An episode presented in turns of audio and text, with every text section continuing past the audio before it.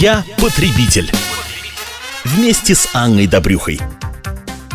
С начала 2012 года вступил в силу ряд новшеств в работе Федеральной службы судебных приставов.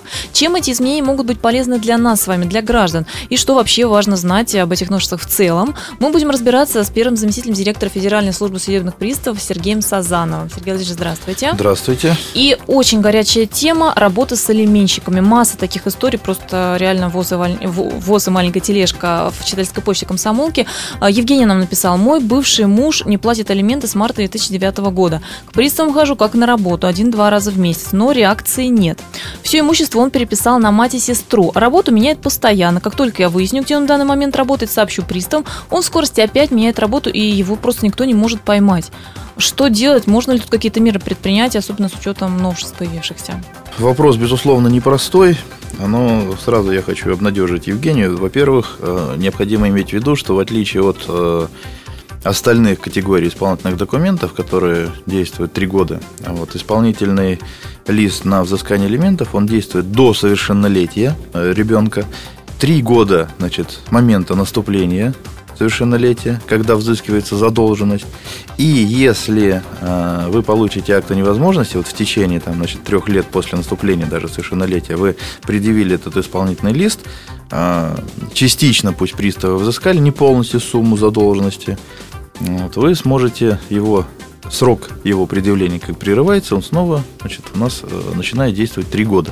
Таким образом, вы до бесконечности можете предъявлять вот этот вот исполнительный лист и э, лишить таким образом спокойной жизни должника. Раз.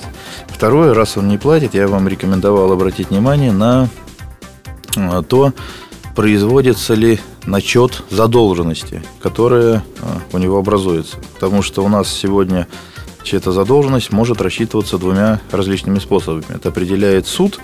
Э, первое – это э, четверть заработка должника, вот, но поскольку он нигде не работает и прячется, вы можете обратиться в суд, если еще не сделали, и определить э, взыскание элементов в твердой денежной сумме.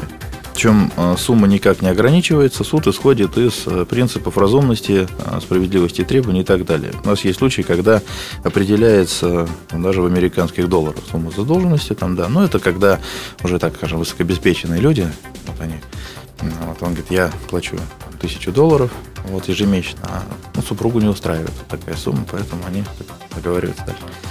Вот, и как только будет определен судом взыскание сумму взыскания элементов э, твердой денежной сумме, соответственно, вот эта вот сумма каждый месяц будет накапливаться. Допустим, суд вам определит 5 тысяч рублей, да, ну вот он полгода от вас побегает, значит, он будет должен уже 30 тысяч рублей.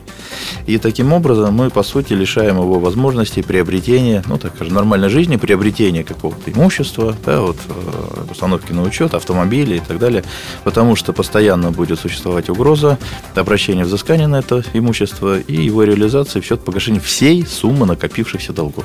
Что же, это действительно очень серьезные меры, их стоит взять на заметку и всем матерям-одиночкам, которые не могут получить алименты, но и всем злостным уклонистам, не платящим алименты. Обо всем этом нам рассказал первый заместитель директора Федеральной службы судебных приставов Сергей Сазанов.